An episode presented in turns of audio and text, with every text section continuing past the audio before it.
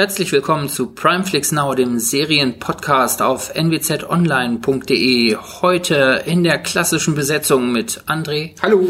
Annalena. Hallo. Und Timo Ebers. Hi, das bin ich.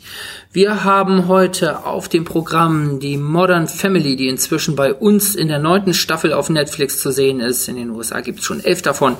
Wir haben You, die zweite Staffel äh, die auf Netflix läuft. Äh, wir haben The Expense auf ähm, Amazon, die äh, inzwischen in die vierte Staffel geht. Dracula, der Untote, steigt wieder empor auf Netflix in einer Miniserie. Die besprechen wir. Und dann haben wir noch die zweite Staffel von Lost in Space auf Netflix. Wir beginnen aber mit der Modern Family und damit kennt vor allen Dingen André sich aus. Ja, ich glaube Annalena auch. Ein aber, bisschen. aber wir sind, glaube ich, beide Fans davon. Modern Family ähm, ist eine Mockumentary, könnte man sagen. Seit 2009 gibt's das Ganze. Inzwischen bei uns auch äh, auf Netflix erhältlich seit 2018. Inzwischen in der neunten Staffel. Das ist für Deutschland die aktuelle. In Amerika läuft gerade aktuell die elfte Staffel und das Ganze ist damit dann auch beendet. Also theoretisch könnte man sehen wie Big Bang Theory, es ist zu Ende und dann muss man mal drüber sprechen. So.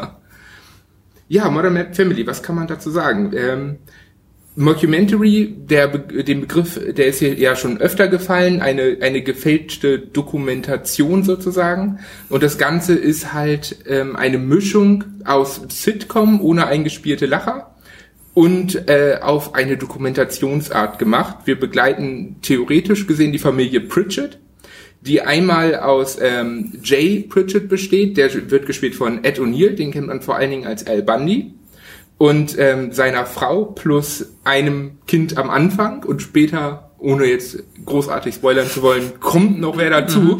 Ob das ein Kind ist oder irgendwer anders oder was auch immer. Und ein Wer Hund. weiß das nicht. Na toll, jetzt hast du den Hund gesagt. Nein, ähm, auf jeden Fall. ruiniert. Genau. Die ganze Spannung weg. Ähm, dazu begleiten wir ähm, eine zweite Familie. Das ist die Tochter von Jay Pritchett mit ihrem Mann Phil und ihren drei Kindern. Ähm, einer, der hat, das ist der Junge, der hat so ein bisschen was Kelly Bundy-mäßiges, könnte man fast sagen. Ähm, dann das schlaue Mädchen und dann das dumme, aber ziemlich gut aussehende Mädchen, so ungefähr. Alle dabei. Genau, alles Die ist dabei. nur abgelenkt. Ja. Und dann haben wir halt noch den Sohn von Jay Pritchett in der dritten Familie, der mit seinem Lebenspartner zusammenlebt und ein kleines Kind adoptiert, auch direkt in der ersten Folge.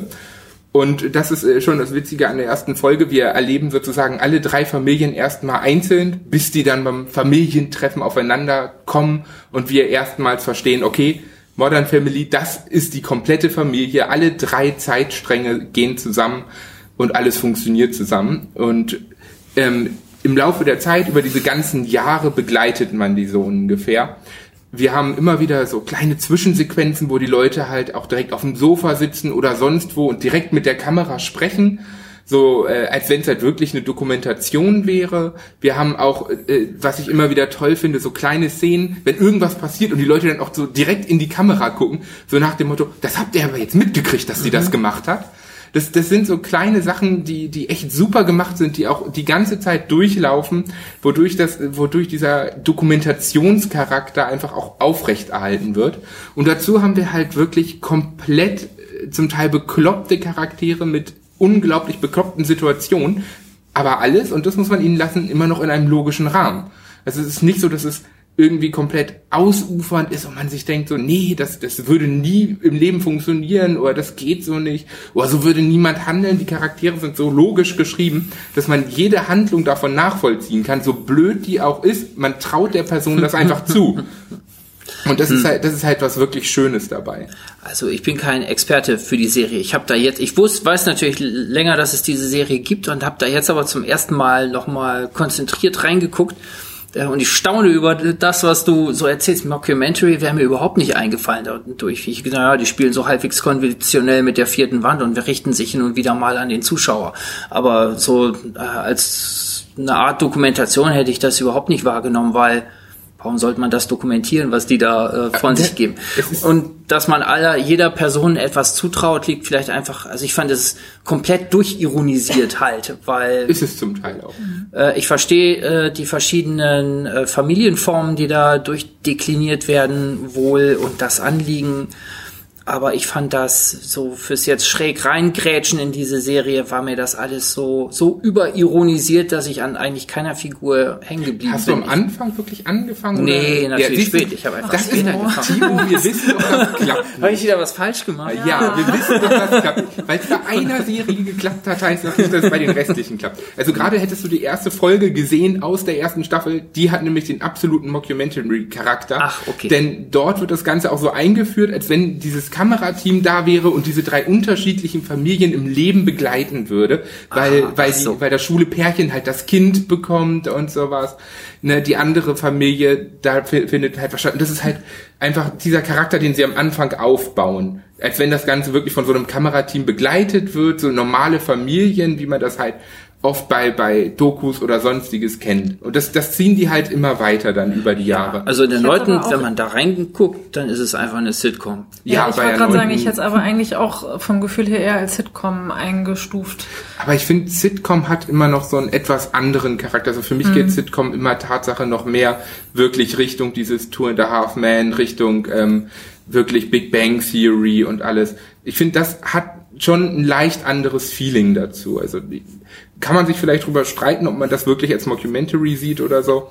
Es ist jetzt keine komplette, also es wird jetzt kein Dokumentationscharakter im eigentlichen Sinne aufgebaut. Aber das Feeling auch mit diesen Gesprächen auf der Couch, wo sie dann in die Kamera gucken und erzählen, was gerade passiert ist oder was sie denken und fühlen, das hat halt schon dieses typische von einer Doku. Und das wird auch eigentlich komplett weitergeleitet über alle Staffeln. Ne, auch, auch halt immer diese kleinen Blicke in die Kamera. Klar, man könnte einfach nur von Durchbrechen der vierten Wand sprechen, aber durch diesen Aufbau am Anfang, finde ich, hat es halt doch diesen Charakter Okay. irgendwie. Also diesen Blickkontakt zur äh, Kamera, das macht Phil am besten. Ja, der- der- ich. der macht das ich super. freue mich immer, wenn ich sowas entdecke. Ja. Ein kleiner Erfolg immer. Ich, ich finde aber auch, ich freue mich halt auch über jede Szene, die irgendwie auf dem Sofa stattfindet oder sonst wo, weil man erwartet dann zwischendurch einfach, es passiert so eine komplett skurrile Situation und dann wird halt diese typische Sofaschnittebene eingeführt, wo dann irgendwer et- diese Situation kommentiert. Und das- das ist halt dann, das hat halt schon echt was Witziges, weil da halt auch einfach diese Hintergründe zum Teil so bekloppt sind. Kennt man aber so auch gar nicht, ne? Nee. Mir fällt jetzt gar kein Vergleich ein.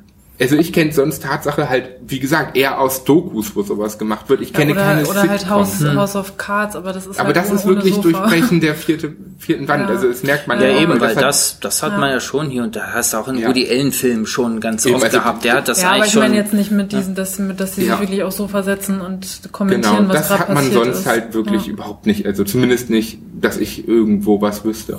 Hm, mir kommt das aber irgendwie bekannt vor. Vielleicht fällt mir das nachher noch nachher noch ein. Also ich habe, ich fand jetzt nichts, was ich da gesehen habe, kam mir jetzt neu vor. Ich habe mich so halb gefreut, dass äh, Ed O'Neill wieder auftaucht.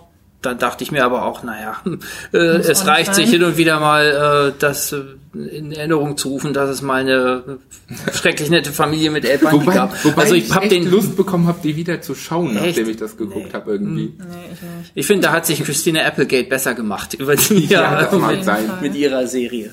Ähm, ich, also vielleicht habe ich dann tatsächlich den, den Anfang verpasst und einen, äh, einen falschen Einstieg gewählt. Aber was ich in der neunten gesehen habe, äh, die paar Folgen, habe ich mir gedacht, damit muss ich nicht weiter Zeit verbringen. Ja Ich habe aber tatsächlich auch lange gebraucht, um reinzukommen. Also bestimmt so fünf Folgen zu Anfang. ja, Um da richtig, also erst habe ich immer gesagt, nee, in Modern Family überhaupt keinen Bock drauf, geh mir weg damit. Und dann habe ich äh, irgendwann mal, gab's halt nichts mehr auf Netflix und dann musste es sein. Ähm, aber nach fünf Folgen Ja, war es sind drin. natürlich nette, es hat ein schönes Tempo, einen schönen Rhythmus. Da durch diese verschiedenen Figuren einfach ähm, ähm, werden diese Episoden so schnell aneinandergereiht. Äh, kein Witz wird so lang strapaziert, dass es öde wird. Ja. Und das macht die Serie eigentlich frisch und, ganz gut guckbar. Das habe ich äh, wohl auch gesehen. Und was, was halt echt schön ist, ist, dass sie auch alles immer wieder aufgreifen. Also sie schaffen es wirklich, Sachen aus den ersten Staffeln immer auch noch in aktuellen aufzugreifen. Und das ist halt auch, was man selten sieht, dass sich so viel Mühe beim Drehbuchschreiben gegeben wird, dass man auch wieder auf alte Sachen zurückfindet und die für einen Mini-Gag einfach nur einmal rausholt. Wie zum Beispiel so ein Helm, den Phil mal erfunden hat als Kopfkratzerhelm. Der kommt halt immer wieder mal vor, wenn die Situation passt. Und der kam in der ersten Staffel und normalerweise ist das so ein Gag, der klappt einmal und dann lässt man es einfach danach. Aber die schaffen es immer wieder, das auf irgendeine Art und Weise logisch einzubauen, so dass es witzig ist. Das sind so diese ganzen kleinen Details. Also das merkt man, glaube ich, vor allen Dingen, wenn man viel am Stück guckt. Ich glaube, wenn man oft größere Pausen macht, dann geht sowas verloren. Dann ist die Serie immer noch ganz nett und gut. Aber ich sag mal so, wenn man viel am Stück guckt und oft guckt, dann fallen einem so viele Details auf, die immer wieder da sind. Das ist halt schon ziemlich witzig. Also man sehr detailverliebt, muss man sagen. Hat die so eine riesen Anhängerschaft? dass Die haben eine riesen tatsächlich- Anhängerschaft, ja. Zwei, Also, Ich bin zwei, ausgelacht. zwei von drei, offensichtlich. also Tatsache. Ich habe nur über Regisseur Max geben, aber ist das spannend. Ich meine, die waren auch Meistens mal für die Emmys nominiert und so. Aha, sehr erstaunlich. Ja, da haben sich nämlich, da hat sich nämlich damals äh, Family Guy drüber lustig gemacht in ihrer Emmy-Folge, von wegen, als die unbedingt für die Emmys nominiert wollten, haben sie auch einen auf Modern Family gemacht plötzlich. so von wegen, aber jetzt müssen wir einen Emmy kriegen und sowas. Das ist halt auch schon ganz witzig. Also selbst solche Sachen nehmen, nehmen das inzwischen aufs Korn. Also in Deutschland ist sie vielleicht nicht so groß, weil sie nie im Free TV lief. Ich glaube, auf Comedy Central kommt die mittlerweile. Das kann Tatsache sein. Vielleicht lief die nicht tatsächlich mal irgendwann auf Vox oder so? Ich meine, ich hätte da mal irgendwann Kann reingeguckt. Also muss aber ewig her sein, ähm, dass Das ich da kann irgendwo mal durchaus kurz sein, aber ich habe es nie mitgekriegt, wenn ich ehrlich bin. Und hierzulande ist halt vor allen Dingen über Netflix. Und man muss ja sagen, Netflix hat ein Riesenangebot, da was zu finden, aber in Amerika ist sie äh, riesig beliebt und hier wächst die Fangemeinde auch immer mehr. Ich habe mich vor allem gefreut, dass es mal wieder eine Sitcom ist. Also ich, Eine ich ohne eingespielte Lacher vor allen Dingen. Genau, ich gucke jetzt ja zum 500. Mal Friends Mhm. und früher gab es ja solche Sitcoms zuhauf. Ja. Also und mittlerweile hat man halt noch Big Bang Theory. Friends kann man sich immer wieder angucken, aber sonst Aber vieles gibt's halt auch nicht mehr. ja eben. Das ist halt auch bald zu Ende. Also Sitcom mag ich auch. Also ich bin kein, gibt ja auch so Verächter dieses Genres, die das für äh, minderwertig halten. Aber ich mag eigentlich auch diesen, ja gerade so diesen schnellen Rhythmus und diese kleinen Episoden finde ich total schön von der Erzählweise her. Ähm, das ist jetzt aber, was mich hier wie gesagt rausgekickt hat, ist diese Überironisierung. Da bin ich nicht Gut, dran. wenn man bei. Staffel 9 einsteigt. Ja, okay. Versuch's mal bei Ich Staffel gebe, 1. ich gebe zu, dass es, ich gebe zu, dass es vielleicht meine Schuld ist. Also ihr dürft gerne einen Tipp dafür aussprechen. Äh, ältere Menschen, die bislang ohne Modern Family ausgekommen sind, die werden das vielleicht auch weiter schaffen. Ich, wär, ich bin ich da, ich bin da jedenfalls für mich Also äh, für jeden. Sitcom-Liebhaber ist das was. Aber bitte am Anfang Okay. anfangen. Genau, Okay, genau. gut, kommen wir zu etwas Neuem. Und zwar ähm, Genau. You, die zweite Staffel. Genau, jetzt auf Netflix verfügbar, ich glaube seit Weihnachten ungefähr. Ähm, ich fange aber doch noch mal ganz kurz bei der ersten an, weil man so ein bisschen, wenn man jetzt die, die Serie noch gar nicht gesehen hat, so ein bisschen Background haben muss. Und zwar ähm, geht es um den New Yorker Buchhändler Joe Goldberg, gespielt von Penn Badgley. Ich kenne den hauptsächlich aus Gossip Girl. Ich weiß nicht, ob man den sonst woher, wo irgendwo gesehen haben muss. Ähm, genau, jedenfalls Joe verliebt sich in der ersten Staffel in seine Kundin äh, Guinevere Beck, die eines Tages in seinen Buchladen kommt. Und er ist allerdings jetzt nicht nur verliebt in, in sie, sondern regelrecht besessen von ihr. Ähm, er kontrolliert ihre sozialen Medien, verfolgt sie, also er ist ein Stalker, so kann man sagen. Ähm, die bauen aber äh, dennoch miteinander eine Beziehung auf, weil sie weiß es natürlich nicht, dass äh, er sie stalkt. Ähm, aber dann kommen natürlich schon die ersten Probleme um die Ecke. Äh, Becks Freundin ist ein bisschen eifersüchtig und traut dem Ganzen äh, nicht so wirklich. Ihr Ex-Freund äh, macht auch Probleme und Joe versucht sie in Anführungszeichen zu beseitigen. Ähm, so der kurze Einstieg, es ist ein Drama, Schrägstrich, Psychothriller, kann man sagen. Ähm, Wir hatten, glaube ich, auch über die erste Staffel damals gesprochen, ne? Ja, haben wir. Ich meine, ich meine, wir haben kurz überlegt, die mit reinzunehmen und Karin hat dann gesagt, nö, ist doof. Und dann Das oder, war, oder war das eine andere überhaupt nicht unterstützen. oder war das eine oder war das eine andere ähnliche Serie? Ich glaube, es hat nochmal Dirty John oder sowas gab es auch also nochmal. Das Dirty ist so John ähnlich. ist aber, das ist ja aber eine Doku, glaube ich, ne? Echt? Ich weiß Oder? es. Ah, nee, das Egal. gibt's auch als Serie, das gibt's beides, als Doku und Serie. Aber das fand ich auch nicht gut. Aber You findest du gut. Ja, You finde ich gut. Ähm, genau, also das ist so äh, kurz der anderes der ersten Staffel. Ähm, in der letzten Folge erfährt man dann, warum er sein altes Leben in New York hinter sich lassen möchte und äh, nach Los Angeles zieht. Ähm, da beginnt dann die zweite Staffel. Er kommt in Los Angeles an. Er findet es äh, gar nicht toll da. Die Menschen sind falsch. Äh, alle wollen irgendwie im Filmbusiness Fuß fassen und LA halt, ja, ne? genau LA halt. ähm, aber er findet schnell, also er ist übrigens da unter äh, einem anderen Namen. Ähm, aber er findet schnell einen ähm, Arbeitsplatz und auch eine neue Frau, von der er besessen ist.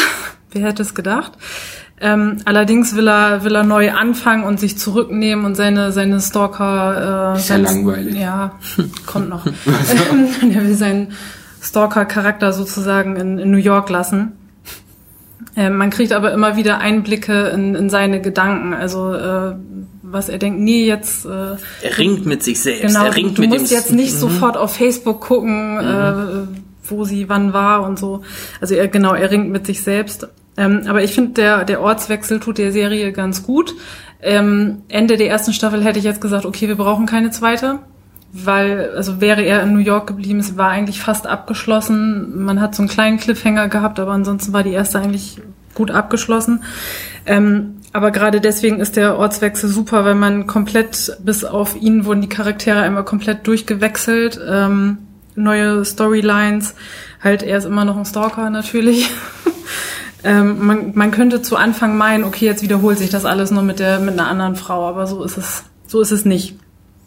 Er verliebt sich also in Los Angeles in die Köchin äh, Love Quinn, gespielt von Victoria Predetti. Wir haben eben schon kurz drüber geredet. Man kennt sie aus äh, Spuk im Hill House. Also bevor ihr zugehört habt, haben wir drüber Ja, genau. Nicht, dass ich Genau. irgendjemand jetzt fragt, höre ich nicht zu. Nee, aber nee, alles gut.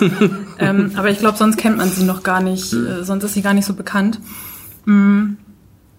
Und äh, genau, wie gesagt, er versucht sich zurückzuhalten, kann aber natürlich seine Sch- Stalker-Eigenschaften nicht ganz äh, nicht ganz unterdrücken und nebenher, das finde ich ganz gut in dieser Staffel, entwickeln sich so Storylines mit seiner, mit seiner Nachbarin zum Beispiel, die als Journalistin arbeitet, aber auch mit dem abgedrehten Bruder seiner neuen Freundin und auch ganz interessant seine Ex-Freundin, mit der er vor Beck zusammen war, die ist ihm auf der Spur. Stalkt die ihn jetzt? Kann, kann man tatsächlich so, so, so vergleichen, ja. Genau. Ähm, also die Storylines, das finde ich auch, also es ist nochmal so on top äh, zu der Serie, hat es halt auch natürlich nicht gegeben äh, in der ersten Staffel. Ähm, genau, und dann finde ich super, wie Los Angeles dargestellt wird, nicht durch die rosarote Brille. Und ja, allen, also ich finde, es ist den Machern super gelungen, die zweite Staffel ähm, an, der, an der zweiten Staffel neu drehen, neuen Dreh ranzukriegen ähm, und nicht einfach die erste wieder zu coin.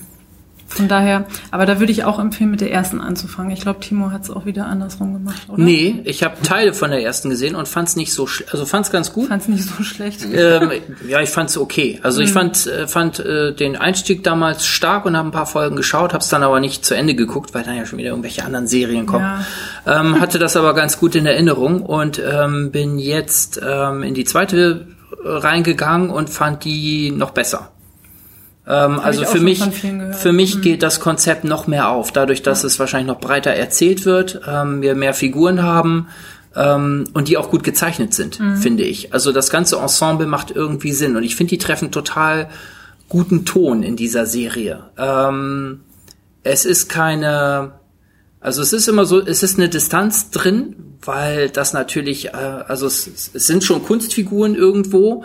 Er ist ein unheimlich smartes Kerlchen natürlich, ähm, äh, dessen innere Monologe man immer mithört und dessen Ring man immer hört, aber er ist ein, eigentlich so ein total sympathischer Kerl. Deshalb ja bleibt man auch, Schlimme. deshalb bleibt man auch, äh, auch äh, dran. Und auch die Figuren drumherum, die sind auf der einen Seite natürlich auch ja, ironische Figuren. Wie gesagt, er trifft hier wieder, äh, die trifft er, glaube ich, in so einem Supermarkt dort, äh, eine Köchin, äh, Love heißt die dann auch noch. Ja. Ist natürlich äh, genauso wie er ein totales smarter, schicker Kerl, ist das eine super süße äh, äh, Frau. Ähm, und das ist schon so, so ganz leicht überzeichnet, aber nicht, nicht grell. Und die Figuren haben trotzdem so eine Erdung, dass man denen folgt und dass man die mag. Und das äh, haben die total schön hingekriegt, diese Balance zu schaffen.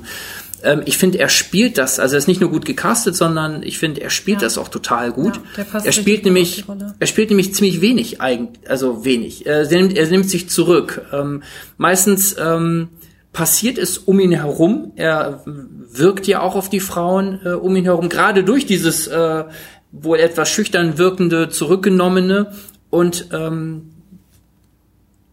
wenn die dann auf ihn zukommen, äh, beginnt er dann halt zu spielen, weil es eben so ist. Und, und dann äh, entwickelt sich eben so ein Spiel und bei, diese, bei dieser Spielerei kommt er dann halt in diesen inneren Zwiespalt. Auf der einen Seite diese perfekte, tolle Liebe haben zu wollen, aber auf der anderen Seite mit seinen eigenen ja, Abgründen nicht klarzukommen. Die werden übrigens hier auch immer wieder in Rückblenden ähm, ja mal erzählt und seine aufgeklärt, Kindheit, ähm, was auch gut gemacht ist. Auch das kann man ja platt und doof machen und hier finde ich es ähm, auch gut ist gemacht. nicht zu viel. Nö, also ich finde, das, äh, das ist eine unheimlich schöne Balance in dieser ganzen Serie. Und deshalb, genau wie, wie du auch schon gesagt hast, ist eigentlich eine, man kann sagen, eine Psychothriller-Serie. Das wäre wär für mich so das Dach, unter dem ich das bezeichnen würde. Aber es ist trotzdem auch, äh, es ist humorvoll, ähm, es hat eine, eine Bewusstsein für die Erzählung, wird auch viel, die sind ja in LA und das heißt, die Leute, die da rumlaufen, äh, das sind auch alles Kinomenschen, ähm, das hat man auch immer irgendwo im Hintergrund. Er ist ein Büchermensch, das heißt, man hat immer auch so ein bisschen Literaturverweise und Filmverweise da drin. Also die Erzählung spiegelt sich auch immer wieder so ein bisschen selbst, aber auch das halt nie irgendwie blöd und nervig und offensichtlich oder dass es irgendwo wichtig wird, sondern ähm, es macht einfach nur Spaß zu schauen. Also ich habe die zweite Staffel noch nicht ganz durch. Eine Folge fehlt mir noch aus reiner aus reiner Zeitnot, ähm, aber ich habe die sehr sehr gern sehr gern geschaut. Man ertappt sich halt dabei, dass man mit ihm mitfiebert und dann Ja. äh, schießt einem immer der Gedanke ins Kopf, ach, er ist eigentlich ein Mörder, ein Stalker und irgendwie. Das ist nicht so schlimm. Die Leute fiebern auch mit Ted Bundy mit. Also Ja, ja, das äh, habe ich bei ein paar Kommentaren auf YouTube gelesen, dass er eigentlich ein super Darsteller für Ted Bundy gewesen Ja. wäre. Stimmt auch, Ja. finde ich. Ja. Das hätte gut gepasst. Ich kam leider noch nicht zum Reingucken. Ich wollte irgendwie immer so schon bei der ersten Staffel, jetzt ist die zweite raus, dann wollte ich die erste noch gucken, aber irgendwie auch nicht geschafft. Vielleicht schaffe ich es nochmal. Vielleicht kommt ja auch noch eine dritte, wer weiß. Nee, es ist schon bestätigt. Ja. Jetzt Ah, ist bestätigt, ging ja. gerade gestern rum, dass es eine dritte Staffel You geben wird. Ja. Äh, mit Recht. Also der Figur, man muss dann halt wieder sehen, wie die dann äh, neues Setting Das aufmachen. erfährt man Ende der zweiten Staffel. Ah, Da gibt's schon so einen kleinen äh, Cliffhanger. ah, okay, okay, Genau. gut. Ja, da, wie gesagt, diese Folge fehlt mir noch. Mhm. Ähm, ja, aber da wäre ich dann auch wieder mit dabei, ne? weil allein schon wegen des äh, wegen des ähm, Hauptdarstellers, das macht einfach Spaß, dem zu folgen. ja. Klare Empfehlung. Klare Empfehlung, klarer Und ich werde auch noch reingucken. Sehr gut. Sehr schön. Also Hugh läuft auf Netflix, hat glaube ich 10 Folgen, ah, 45 Minuten, wenn ich es richtig weiß. Dauert also ein bisschen, aber in dem Fall kriegt man eine gediegene, schöne Serie zu sehen, die sich wirklich lohnt. Kommen Ja. wir zu The Expanse. Genau, The Expense auf Amazon. Science Fiction. Ja, inzwischen äh, die vierte Staffel. Ähm, ich gebe mal ganz kurz ein kleines bisschen Hintergrundwissen dazu. Und zwar basiert das Ganze auf einer Buchreihe von James S. R. Corey. Das ist ein Pseudonym von zwei Buchautoren zusammen. Die haben halt diese komplette Reihe geschrieben. Ich weiß nicht, wie viele Bücher das sind, aber ziemlich viele inzwischen. Kam auch immer gut an, hat ähm, auch schon einen, einen Novelpreis und einen Science-Fiction-Novelpreis, äh, war die Nominierung da. Dann hat Sci-Fi das Ganze vor ein paar Jahren umgesetzt mit Netflix zusammen. Ähm, dann sollte es abgesetzt werden. Dann kam die Riesenempörungswelle der Fans. 100.000 Unterschriften in einer Woche. Will Wheaton und George R. R. Martin haben selbst gesagt, von wegen, nein, das muss weiterlaufen, ihr könnt das nicht absetzen. Und äh, Gott sei Dank ist Jeff Bezos, der Chef von Amazon, auch ein Fan des Ganzen. Und da einen Tag lang auch noch ein, ein Flugzeug über das Amazon-Hauptquartier flog mit einem Banner drauf mit Save the Expense, konnte er halt auch nicht widerstehen, sich dann die Rechte zu holen. Deswegen geht es Gott sei Dank weiter. Inzwischen in der vierten Staffel jetzt auf Amazon. Die restlichen findet man dort auch. Das soweit als Hintergrundwissen. Also es gibt eine riesen Fangemeinde davon und ich finde auch zu Recht. Man muss sagen, die ersten Staffeln sind Sci-Fi typisch, also Sender Sci-Fi typisch, leider ein bisschen schwächer. Die neue Staffel, die vierte, ragt halt unglaublich heraus, hat auch Metacritic-Wertung von über 90 Prozent zu Recht. Da muss man sagen, hat Amazon Kapital ohne Ende reingesteckt. Jede Folge ist wie ein Kinofilm. Von der Qualität her kann man echt sagen. Das ist unglaublich. Aber mal zur eigentlichen Story. Ähm, in der ersten Staffel sind wir, kriegen wir so das Ausgangsszenario. Die Menschen haben halt die Erde vor einiger Zeit schon mit verlassen. Die Erde ist halt immer noch da und sie ist halt ein bisschen zugemüllt und alles ist da nicht mehr ganz so toll. Es gibt, äh, sind halt auf den Mond zuerst gegangen, dann auch auf den Mars. Ein Glück, dass es nur der Müll Aber war. realistisch, oder? Ja, also, es ist ziemlich realistisch, muss man sagen. In dem Fall, das ist auch ein Grund, warum so, warum es so viele Fans gibt. Dann sind die äh, halt Leute von der Erde, die Terraner, halt auch auf den Mars gegangen. Jetzt gibt's halt auch Marsianer. Allerdings sind das auch Menschen. Zusätzlich, zusätzlich gibt's halt noch die sogenannten Gürtler. Das sind die Leute, die im äußeren Gürtel wohnen, vor allen Dingen auf Asteroiden und allem. Und, so, äh, und vor allen Dingen die Drecksarbeit erledigen. Und natürlich, weil die halt unter ganz, ganz niedriger Schwerkraft bis gar keiner Schwerkraft sind, haben die sich halt körperlich ein bisschen verändert, sind halt vor allen Dingen ganz groß ähm, haben halt so ein bisschen gestreckt, haben halt auch sehr schlechte Knochen, können also weder auf Erde noch auf dem Mars irgendwie ordentlich überleben und äh, werden sozusagen als, als die Nutztiere von Erde und Mars behandelt, könnte man fast sagen. Und in diesem Szenario befinden wir uns. Erde und Mars haben so leichte Konflikte, könnte man sagen, denn der Mars ist gerne unabhängig, ist ja auch verständlich, haben sich viel aufgebaut, wollten auch eigentlich terraformen das äh, Ganze ist auch angelaufen. Die Erde war halt nicht so begeistert davon, dass der Mars unabhängig sein wollte. Ich bin auch dagegen. Ne, Ja, wollte dann halt einen Krieg losbrechen. Daraufhin hat der Mars dann natürlich das Terraforming-Programm zurückgeschraubt und auch eine große Kriegsflotte aufgebaut. Und so befindet man sich sozusagen in einem kalten Kriegskonflikt zwischen beiden, wo der Gürtel in der Mitte ist und auch noch drunter leidet. Und das ist so das Hauptszenario. Es ist, es ist Tatsache ein Science-Fiction-Szenario, was theoretisch wirklich funktionieren könnte. Alles. Also da achten sie auch sehr auf Logik, auch schon in den Romanen, da wurde viel mit Wissenschaftlern zusammengearbeitet. Und ähm, wir steigen halt ein in die Serie mit einem Detektiv, also Detective in dem Fall, der ähm, auf dem Gürtel ist, mit ähm, ein paar Leuten auf einem Eisfrachter. Eisfrachter holen halt äh, au- aus dem Gürtel sozusagen von den ganzen Asteroiden und sowas das Eis, um daraus das Wasser zu ziehen, weil sowohl Mars wie der Gürtel halt Wasser benötigen. Und äh, wir sind noch ähm, mit jemandem auf der Erde verbunden, ähm, einer Politikerin. Und ja, dann werden drei unabhängige Geschichten am Anfang erzählt und irgendwas findet dort statt. Erde und Mars landen in einem Konflikt. Wie soll es anders sein, weil sich beide gegenseitig beschuldigen? Und alle Leute werden damit reingezogen, die wir begleiten. Und die führen halt auch irgendwann zusammen, muss man sagen. Also irgendwie führt dann alles zusammen. Ich will halt wirklich nicht so viel sagen, denn man muss das Ganze wirklich einfach schauen und erleben. Die Serie ist unglaublich gut geschrieben. Man merkt, dass die auf den Büchern basiert. Ähm, die Bücher sind halt echt extrem gut. Ich habe da die Hörbücher nur gehört, aber der Inhalt ist der, halt der gleiche. Ähm, und die Serie ist super toll gemacht, die Charaktere sind toll gemacht, das ist alles extrem logisch.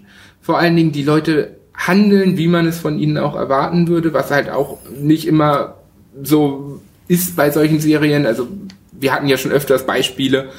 Wir haben nachher auch noch eins, wo die Leute unlogisch handeln. Aber hier ist es wirklich einfach klasse zuzuschauen, weil die Story ist spannend und wie der Name schon sagt, die Expense, es geht um die Ausbreitung. Jetzt ist halt die Frage, die Ausbreitung von was? Und das ist halt ein großes Thema in dieser Serie, die über viele Szenarien hinaus gesponnen wird und es viele Themen dazu gibt, wo man diesen Namen drauf anwenden kann. Es ist echt extrem spannend gemacht.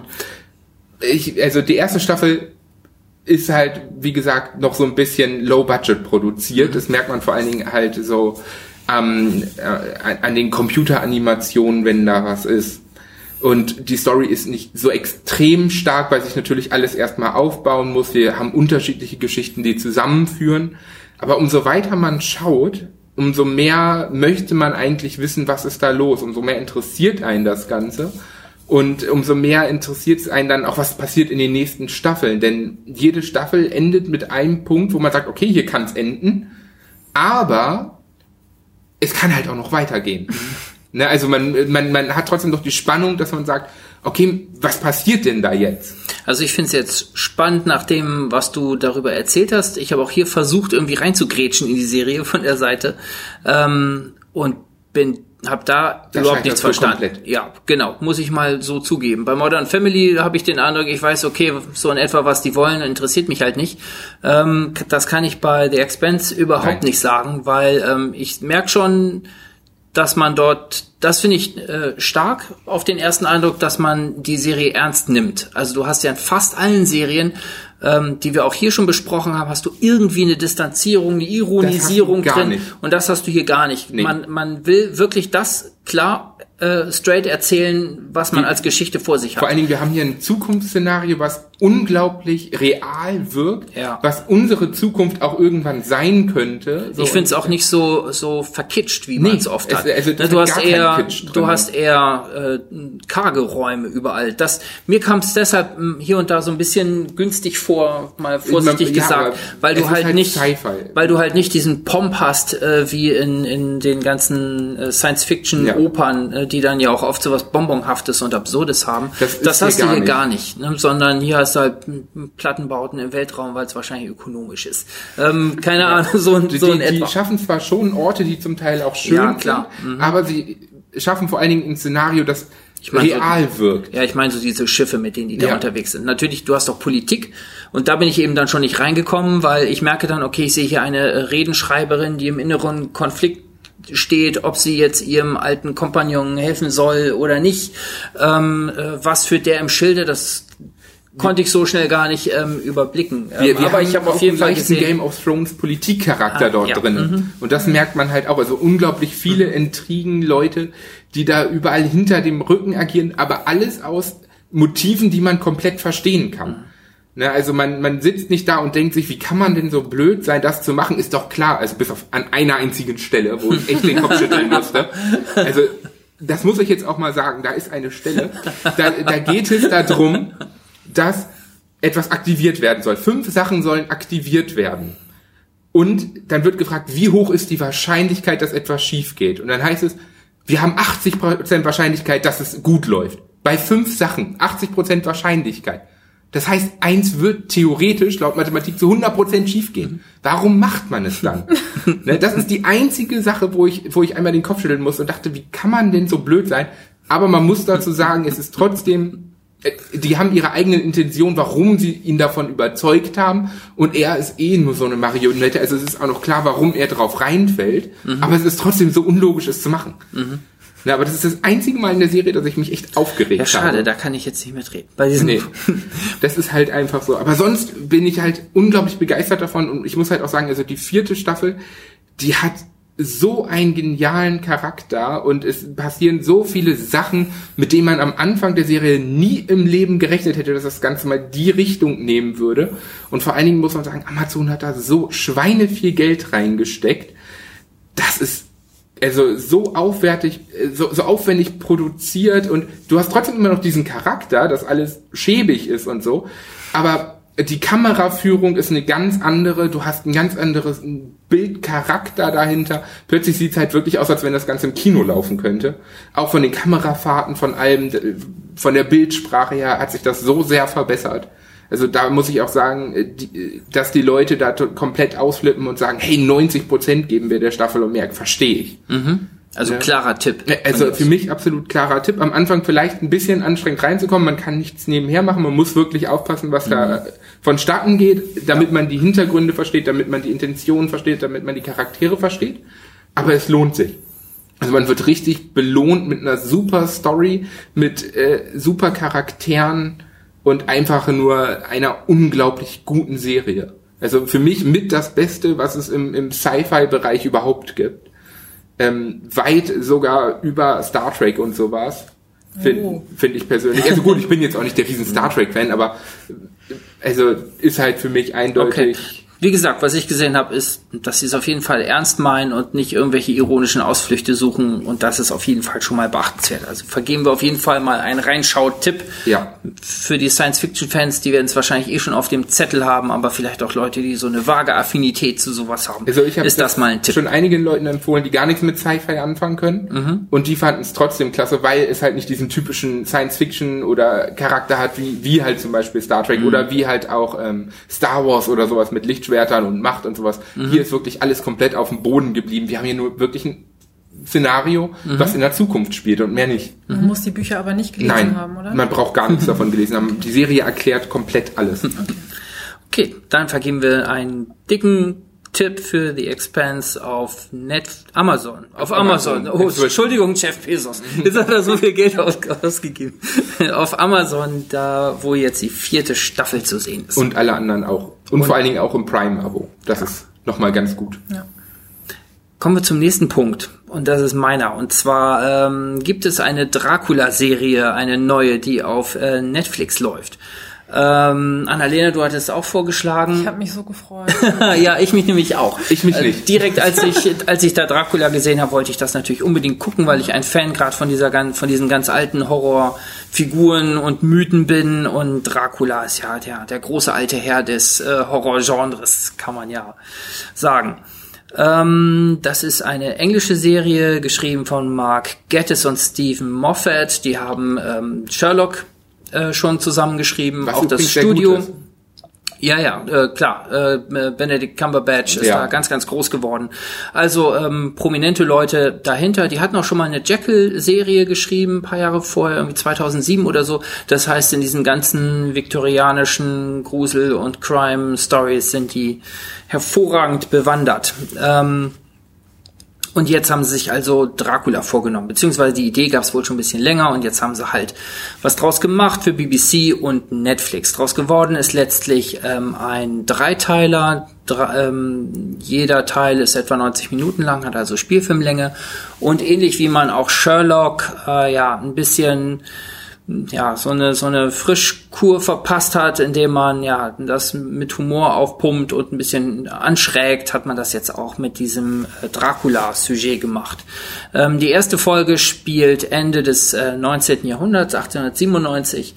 Ähm, da ähm, treffen wir den Anwalt äh, Jonathan Harker, der in einem Kloster untergekommen ist und dort sein Trauma ähm, ja, überwinden muss, nachdem er zuvor bei Dracula auf dem Schloss war. Ähm, er wird dort betreut von äh, Schwester ähm, Agatha van Helsing. Es gibt hier also keinen Professor van Helsing, der Dracula jagt, sondern es gibt eine Agatha van Helsing, die zu seinem zu seiner Gegenspielerin wird. Ne, und während die beiden, während sie ihn quasi so so na, nicht psychoanalysiert, ne, aber es ist eine fortschrittliche wissenschaftliche Nonne in dem Fall, äh, ähm, ne, die ihn dann eben behandelt und mit ihm spricht. Das ist ein Verhör quasi. Ja, es ist, ja, genau, es ist, Ein sehr es ist eher, Verhör. es ist, es ist eher ein Verhör. Aber auch ein bisschen eklig. Man er- denkt an die Fliege unter dem Auge. Äh, genau, er, ähm, er erinnert sich dann so allmählich und schließlich ähm, kommt eben Dracula selbst dazu, belagert dieses Kloster und dann ist eben die Frage, ähm, wird irgendwer so dumm sein oder so verführbar sein, ihn hereinzubitten, denn nur so kann Dracula ja ähm, Zugang zu einem Haus ähm, haben, wenn ihn nämlich jemand einlädt und ähm, ja, das macht eben die Spannung dieses ersten Teils aus. Also blutig wird's dann irgendwann, so viel kann man schon mal sagen. Ähm, aber weiter spoilern will ich nicht. Der zweite Teil ist dann ein ganz anderes Setting. Da geht's aufs Schiff, nämlich ähm, Dracula will nach England reisen. Ähm, Agatha ist auch mit auf dem Schiff und auch dort haben wir wieder diese Gegenspieler-Situation. Sie will natürlich verhindern, dass er das schafft und ähm, ja, auch dort gibt's dann während der Reise viele, viele Tote. Zu viele Spoiler, Timo, zu viele Spoiler. die Toten? Nein, Tote ich meine? Also ich, Ich meine, ich erwarte schon- Tote. Ja, das auf jeden Ähm, Fall. Wenn, wenn, ich, wenn ich Dracula gucke, dann ja, erwarte ich Tod. Und im dritten Teil springt die Handlung dann plötzlich in die Gegenwart. Ähm, äh, Dracula steigt aus dem Meer, kommt in England an ähm, und trifft dort sofort am Strand auf Zoe ähm, van Helsing, eine Nachfahrin dieser Agatha van Helsing, ähm, ja, von der gleichen Schauspielerin auch gespielt. Und ähm, ja, dann wird's. Äh, Dracula fühlt sich pudelwohl in der Gegenwart, freut sich über diese ganzen Neuerungen. Das kennt er ja, der ist ja schon ein paar hundert Jahre auf der Welt. Eine Veränderung ist es eben, damit komme ich schon klar und äh, stürzt sich so in die Gegenwart. Ähm, äh, Zoe van Helsing arbeitet für eine Jonathan Harker ähm, Stiftung. Das ist also der Anwalt aus dieser ersten Folge. Also auch das ist so eine Nachkommenschaft, äh, die dort wieder anschließt. Und äh, ja, die versuchen ihn jetzt Dracula wissenschaftlich auszuwerten. Dracula kommt aber davon und äh, ja, äh, sucht sich dort auch noch ein prominentes neues Opfer. Auch das wird dann äh, eklig für eine andere Person dort. Ähm, ja, und am Ende kommt es natürlich zum Showdown zwischen Van Helsing und Dracula, aber diesmal auf eine ganz andere Art. Denn äh, die ähm, Zoe Van Helsing ähm, ja, sucht halt das große Geheimnis hinter den Abgründen dieser Dracula-Figur. Und das bestimmt dann ja, das Finale letztlich.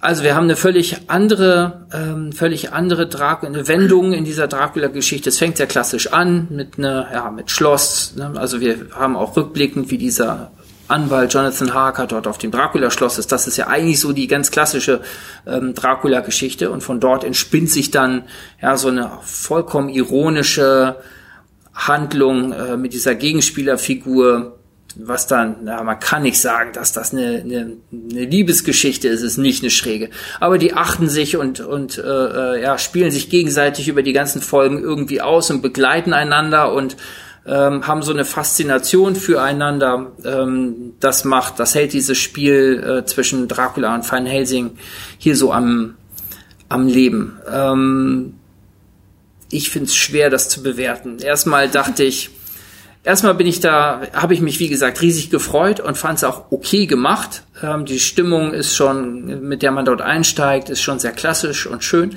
Dann wird's sehr ironisch durch den Wolf gedreht, indem man eben vor allen Dingen diese schnippische Nonne Agatha äh, da plötzlich hat, die da immer auch so so Gender-Zeugs einbringt, ähm, alles natürlich auch durchironisiert und ähm, ja versucht ihn so als als als ja als als naja, Dandy Showy darzustellen, der er ja auch ist. Er spielt umgekehrt diese Rolle genüsslich aus über diese ganzen Folgen. Und ähm, ja, da fiel das für mich erstmal so ein bisschen ab. Ich bin dann aber doch dran geblieben. Ähm, ist vielleicht auch eine Folge davon, dass das 90 Minuten hat jeweils. Mhm. Wenn eine Folge kurz ist und man findet es doof und die Folge ist zu Ende, schaltet mal schnell mal weg. Hier ist halt 90 Minuten. Stunden und dann, investiert hat. Ne? Dann bleibt man, ja, wenn man es dann eben anschaltet, dann bleibt man halt auch mal dran. Dann läuft das halt, auch wenn man mal im Zimmer läuft und wieder reinkommt. Ähm, und ich bin dann doch dran geblieben. Ähm, das lag jetzt nicht daran, weil die ganze Serie so fantastisch ist, finde ich eher nicht, mhm. sondern es liegt an der Hauptfigur. Ich finde, dass dieser Dracula total super funktioniert. Wird gespielt von einem Klaas Bang.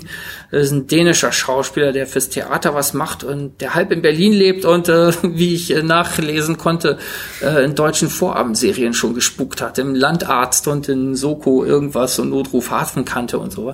Vielleicht erkennt den... ja. der Untoten-Serien sind das. Genau. Ja. Und das nicht nur wegen den Zuschauern. Und ich finde den, ich finde den total super in der Rolle. Und man mhm. hat einfach den, dem macht diese Rolle einfach so total Spaß. Der spielt das aber auch auf so eine Theaterweise, auf so ja, eine ja, genau. dramatische. Ja, ja.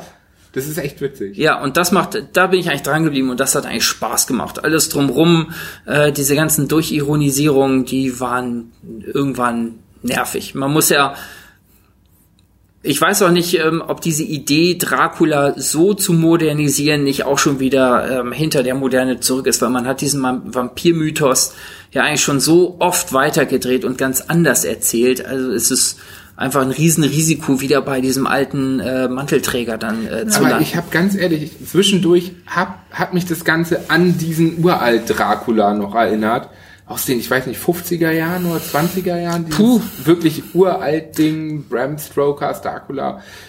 Daran hat mich das zum Teil ja, ja. echt erinnert. Ja, klar, und daran schließt er ja an, an ja. diesen Bela Lugosi, Dracula, Hollywoods der, der, der, der das, 30er Jahre und eigentlich, ja, Christopher Lee aus den 60er Jahren, das sind eigentlich so die beiden Referenzfiguren, an deren an der, den sich dieser Dracula hier ähm, orientiert. Es hat ja auch schon mal einen Weiterdreher dann in den 90ern gegeben mit, mit äh, dem Francis Ford Coppola Film, wo Gary Oldman den Dracula spielt. Das hier geht eigentlich von der Figur selber noch mal ein Stück zurück. Ähm, was Neues ist halt dieser Dreh mit dieser Durchironisierung wieder. Und mit diesem Sprung dann eben letztlich auch in die Moderne und dass es eben eine weibliche Gegenspielerin ist und nicht ein reines Männerduell. Ich, ich finde es mhm. vor allen Dingen, das Ganze läuft ja unter Horror und ich schaue ja normalerweise kein Horror, mhm. weil ich ja auch immer sage, ich finde es einfach nur witzig und langweilig. In dem Fall ist witzig es halt, und langweilig. Ja, ne, also, ich, also ich kann mich da nicht gruseln oder sonstiges. Hier konnte ich mich auch nicht gruseln. Ich musste mehr lachen dabei, vor allen Dingen, mhm. weil manche Sachen so absurd gemacht waren. Ja. Auch mhm auch von, von, von der Optik her, dass du einfach nur dachtest, oh mein Gott, wie sieht das ja, denn aus? Das Vampirbaby zum Beispiel, das fand ich Ja, ich, ich musste echt lachen, als ich das Ding gesehen habe. Oder, oder auch die Untoten im Schloss und alles mögliche und all diese Szenen, wie das gemacht war oder auch dieses wunderschöne, also wo du gerade das Baby ansprichst. Es gibt so eine Szene im Schloss, wo das Baby schreit und er so, also der Anwalt, ich höre doch ein Baby. Und Dracula sagt, nein, hier ist kein Baby.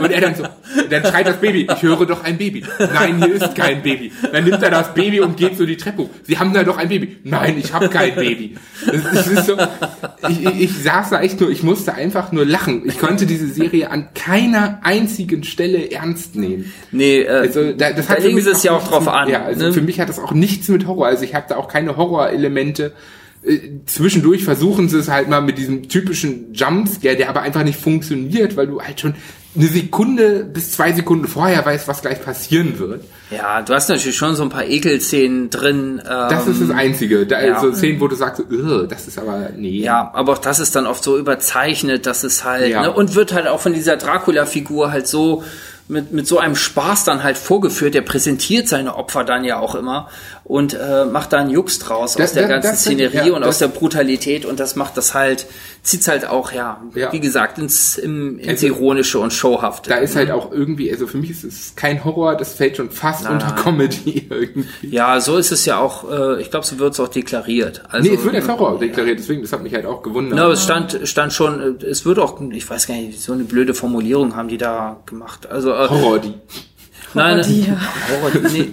Ähm, nee, aber es stand, glaube ich, schon irgendwo im Klappentext zu der Geschichte, dass das natürlich auf Humor gedreht ist und dass das jetzt äh, ja eine witzige aber Geschichte sein soll. Haben sie, äh, funkt ist ja auch so äh, geworden. Als witzige Geschichte, ja. gerade durch den Dracula-Schauspieler funktioniert es halt ja. klasse. Sonst ist das, sonst ist das Ganze irgendwie so leid es mir tut, ich finde, es ist großer Teil Müll. ich habe mich halt so drauf gefreut, als mhm. es angekündigt wurde. Äh, und gerade diese Stellen im Schloss, die haben mich sofort wieder rausgekickt. Also es Echt? In der ersten Folge schon? Ja. Warum das? Also ähm, die, äh, dieses Verhör mit den zwei Nonnen, das fand ich super. Also das war so das Einzige, warum ist ich drin so geblieben bin. Und auch diese Stelle vor dem Tor, wo er dann rein will. Ähm, aber im Schloss, weiß ich nicht, es war so Klar, das spielt Ende des 18. Jahrhunderts, aber äh, 19. Jahrhunderts. Aber das war so. Die, dieses Schloss vor allen so Dingen. Altbacken ich dachte mir, so, vor allen Dingen, wer hat, also wer so viel Zeit hat, 500 Kerzen anzuzünden, kann doch immer Staub wischen. ne? Also ganz ehrlich. Ja. Es sind so einfach, das ist halt das wieder Problem. Deine Logikfehler. Ja. Ne? Das ist halt das Problem. Das sind halt die ja. Sachen, die man schon in zig Filmen ähm, ja, gesehen hat und die einfach abgestanden sind. Und, und wie auch gesagt, gerade bei den Machern, die ja Sherlock so gut gemacht haben, hätte ich halt einfach aber gerade weil die Sherlock auch äh, in, in, in, in die Moderne geholt haben und so gut gemacht haben, war mir schon klar, dass das mit Dracula ja, nichts wird, weil Sherlock, muss man sagen, ist halt auch großer Teil Comedy einfach. Ja, weil der Weg, ähm, das komplett in die Moderne zu holen, das machen die ja dann in der, in der letzten Folge, auch das hat man ja schon zigfach gespielt. Diese ganze Vampir-Mythologie ähm, ist ja schon so oft verbraten worden durch äh, die Blade-Filme in den Kommt ein neuer übrigens. Echt? Ja. Auch schon wieder ähm, durch die Filme, auch in den 80ern schon gab es schon so einen Bowie-Vampirfilm. Äh, ja. Also es gab eigentlich in Vampire jedem Jahr Diaries. ganz genau. Und natürlich der Teenie Kitsch aus den aus den 2000ern. Da die Leute ja. auch nicht eintreten, ohne dass man die reinbittet. Ja. Mhm. Also ganz das hat eigentlich schon schon jede Wendung erfahren dieses Genre und äh, ist selbst da hätte man dem kaum noch was Neues hinzufügen können. Und deshalb starten die halt, glaube ich, wieder mit dieser klassischen Figur, in diesem klassischen Setting, um wirklich von der alten, zu versuchen, von der alten Figur irgendwie die in einen neuen, ja, in einen neuen Kontext zu setzen. Aber da hatte ich dann den Eindruck, die haben halt irgendwie versucht, alles zu bedienen. Ja. ja. Aber halt ja. alles Nichts richtig. halt nur so ja, und okay. ich finde letztlich ist auch, ich finde diese Non-Figur halt auch nicht toll. Also diese Gegenspielerin ja, halt nur, Agatha halt Van Helsing, die das geht, ja, so dieses, dieses Widersacherspiel ähm, ist schon schön ausformuliert über die ganzen Serien hinweg, aber ich finde, diese Figur bleibt einfach langweilig. Also die wird, bis auf die, die Sprüche, die findet man am Anfang noch ganz nett, aber irgendwann will man halt auch mehr über diese Person erfahren. Und die wird gar nicht weiter definiert oder der Charakter wird gar nicht weiter ausgespielt. Bei ihm macht das nicht so viel, weil ne, ihm gehört eh die Show dort, er ist der Showman, aber man möchte dann halt äh, zumindest mehr über die andere Person erfahren. Und dieser, diese Agatha-Figur wird überhaupt nicht entwickelt. Und das ist für mich eigentlich so das, wo die Serie dann zusammenbricht. Also ne, man wird gut unterhalten durch den Dracula-Darsteller und der Rest funktioniert irgendwie nicht so richtig. Deshalb Tipp kann man hier nicht aussprechen. Das Muss man ist denn eigentlich alle Quatsch. drei Teile äh, hintereinander weggucken oder kann ich jetzt auch nach dem ersten, Naja, dritten ich- einsteigen? Das glaube ich nicht, weil es kommt ja direkt auch nach der Mhm. ersten Fortsetzung folgt, ne? Naja, es wäre vor allen Dingen schade. Ich fand den zweiten eigentlich, das, den zweiten Teil fand ich am besten. okay. Also, Aber man kann nicht im zweiten einsteigen. Nee, glaube, also ich finde schon, dass die relativ unabhängig voneinander sind, weil die Geschichte ist ja eigentlich auch egal. Irgendwie. Ja, ja, ja. Ne, deshalb, du brauchst das, ne, dir fehlt da nicht so viel, weil du bist irgendwie im Setting und ja, es ist halt eine Vampirshow irgendwie. Und deshalb macht das nichts, ne, das gewinnt ja keine, keine tiefere Spannung jetzt aus einer in sich verschlungenen und sich entwickelnden Geschichte, sondern es ist halt eher so eine, ja, so eine Vampirshow mit einem netten Hauptdarsteller und ja, dem Rest, der so mittel funktioniert oder gar nicht. Deshalb, also schade, dass es nicht der große Wurf ist und die eine schöne Weitererzählung der Dracula-Figur und des Dracula-Mythos. Ähm, wer nun unbedingt Fan ist, ähm, ja, so wie ich auch, der findet vielleicht trotzdem was an dieser Serie und an diesem Darsteller. Ich würde ihn ganz gerne in einem vernünftigen Film sehen. Ähm, Wäre bestimmt Das könnte je, schon- nach passend, je nachdem passender Film, ja, ne? das könnte schon Spaß machen, aber das ist eigentlich eher nix. Ich bleib bei Vampire Diaries. Das ist ja schon durch. Warst du da wirklich Fan? Hast du das Gefühl? Früher ja, so Guilty Pleasure mäßig. Ja, bei mir ne? auch. Ach so, du warst da ja auch in dem Alter, oder? Ja, ja, ja. Genau, das lag nur am Alter. ja auch. Lag nur an dem Alter. Ja, wann ist das denn rausgekommen? Auch so 2010 oder Ja, so? grob. Um den Ah, Dreh. ja. Okay, gut, So. entschuldigt. Ja. Doch noch früher, glaube ich sogar. Also ich fand es ja auch toll. Ich habe die nie gesehen. Das, Das Ende fand ich irgendwann nervig, aber das ist, ein, glaub, das das ist ist ein nicht- anderes das ist Thema. wieder, ist wieder was völlig, was völlig anderes. Okay, also besser. wir haben über Dracula gesprochen und finden, dass das jetzt kein kein Tipp ist. Nee. Wir raten ab. Ja. Ähm, und kommen zu unserem zu unserer letzten Serie, ähm, die ich hier auf dem Blog vermerkt habe. Lost in Space. Genau, Äh, nach der Familie. Robinson, die wir alle kennen. Und die wir auch schon mal hatten. die wir auch schon mal hatten in der ersten Staffel. André, erzähl uns mal, warum, warum sprechen wir heute über Lost in Space? Weil jeder drüber spricht. Nein.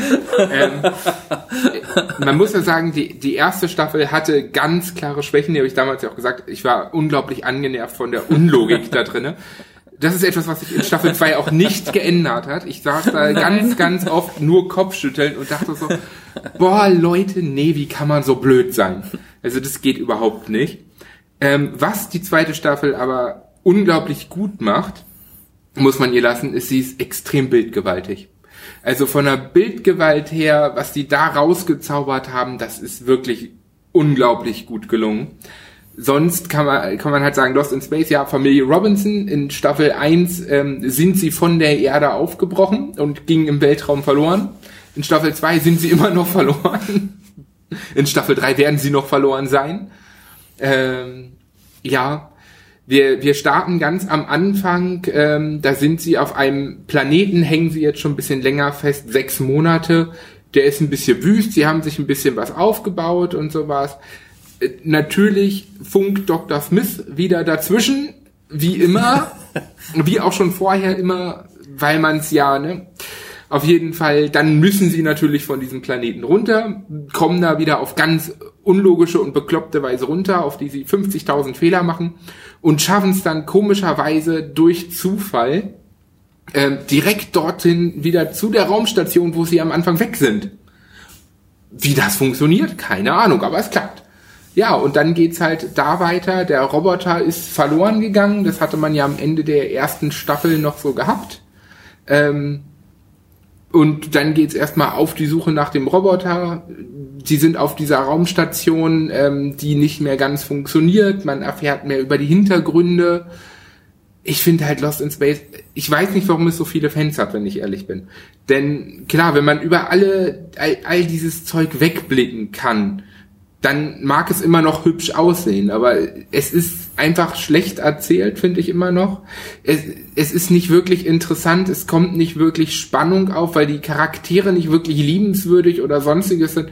Es ist kein Charakter da, wo man so sagt, boah, da fieber ich mit, sondern es ist eher immer so, warum ist das nicht Game of Thrones? Dann könnte er zumindest draufgehen. Mhm. Ne, das ist halt einfach so. Ich habe die zweite Staffel dann trotzdem durchgeguckt, weil ich halt Krass. Ja, ich wollte halt jetzt wissen, ob es endlich zu Ende ist. Das ist so Folgen? ungefähr. Äh, zehn Folgen wieder. Oh Gott. Ja. Und es passiert halt vom Prinzip her genau das Gleiche, was in der ersten Staffel auch so ungefähr Gut, passiert das ist. war mein Eindruck, nachdem Ja. ich da reingeschaut ja, habe. also wir, wir, wir stranden wieder, wir kommen wieder weg, wir treffen den Roboter wieder, dann geht der Roboter wieder verloren. Also, ne, da, wir, wir sind wieder auf der Raumstation, dann sind wir wieder nicht mehr auf der Raumstation. Ne, dann kommt ein anderer Roboter, der versucht ihn umzubringen und der Roboter kommt Richtig wieder. Lust, das zu gucken. Es ist, es ist halt wieder, es ist, ich weiß nicht, man hat einfach die erste Staffel noch mal ein bisschen anders wieder abgedreht. Ich, ich verstehe ganz ehrlich nicht, wieso das so viele Fans hat. Ich Hm. habe die Robinson früher, ich fand das super, die Robinsons. ich fand die damals schon total nervig. Ne? Ja, aber da fand ich, da, da hat es noch einen gewissen Charme gehabt.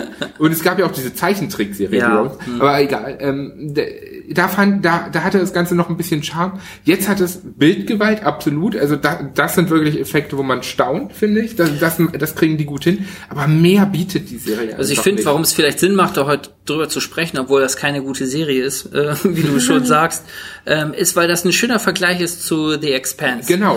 Ähm, äh, wo man da sagen kann, da nimmt sich eine Geschichte ernst und äh, lässt diesen ganzen Kitsch weg. Und das hier ist halt Kitsch. Das ist das ist Kitsch genau pur. das geht, das ist genau das, äh, was ich vorhin meinte mit diesem opernhaften, seltsam aufgebauschten Und das, das, das Unfug, der da immer ist, und da bin, bin ich ja gerade so als Kameramann und alles, oh, ich habe das Kotzen gekriegt, Lensflares. Überall. Also da ist eine dunkle Szene, da ist keine, da ist keine einzige Birne. Mhm. Aber Lensflares.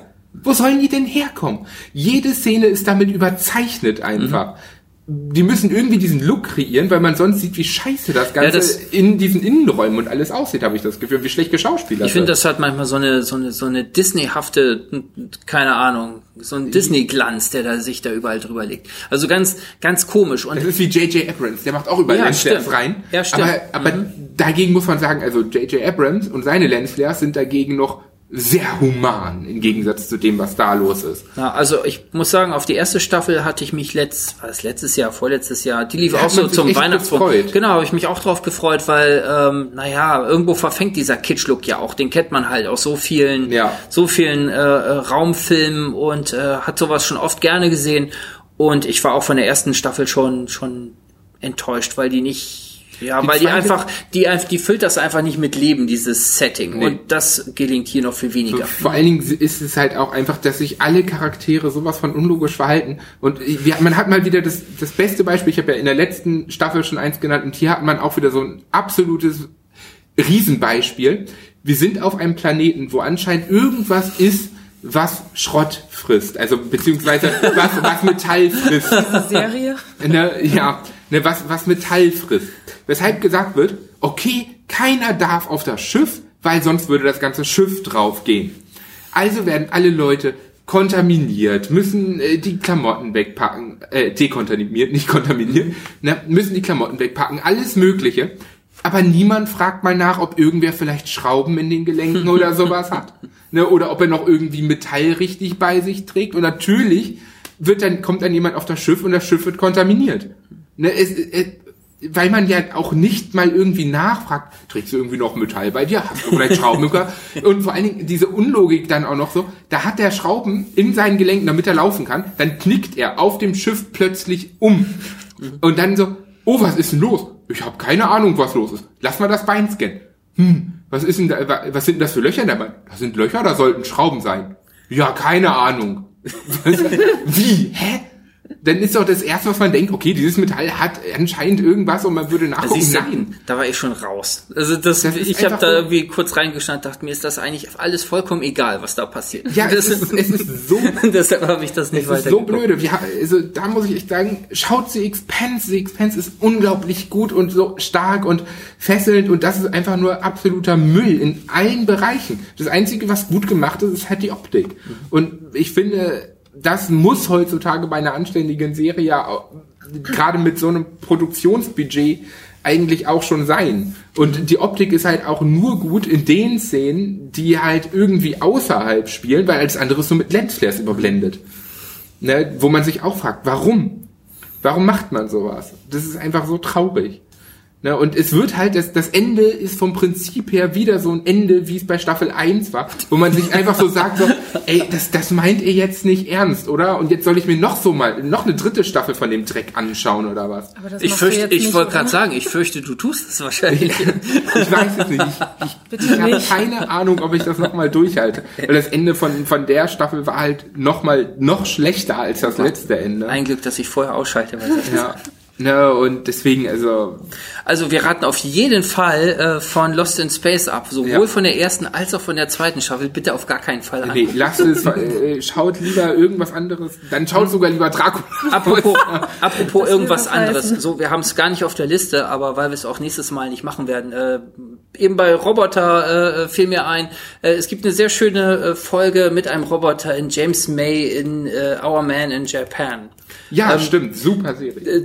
also, Ähm, Dann würde ich das jetzt, da würde ich das jetzt spontan noch mal eben empfehlen.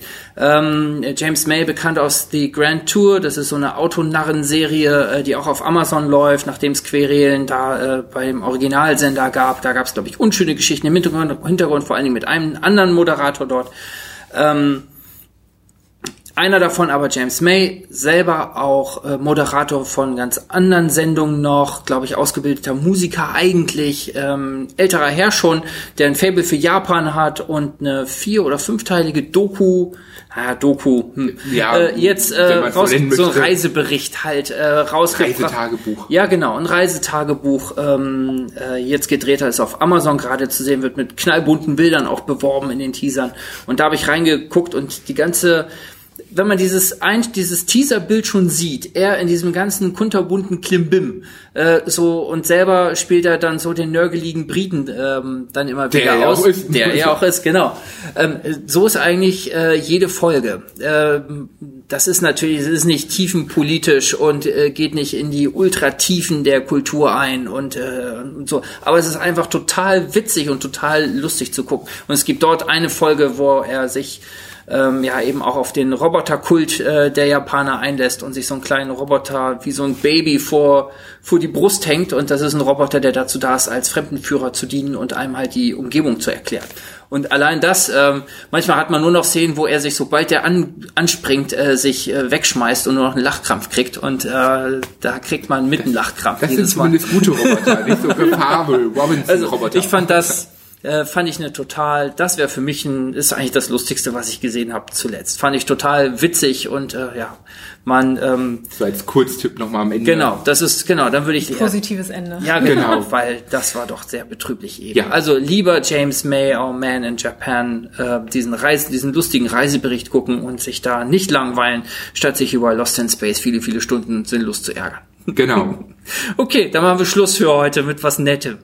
Ähm, ja, ähm, ihr könnt uns sehen. Nee, sehen könnt ihr uns überhaupt nicht. Ihr Vielleicht irgendwann mal wieder. Ihr könnt uns hören auf nwzonline.de slash podcast. Wir haben eine neue Podcast-Übersichtsseite. Ihr könnt uns hören natürlich bei ähm, iTunes. Ähm, ihr könnt uns hören bei radio.de, bei Spotify, ganz wichtig, ähm, bei Stitcher, bei Podcaster und das war's, glaube ich. Genau. Okay, wir freuen uns. Bis zum nächsten Mal. Tschüss. Ciao. Tschüss.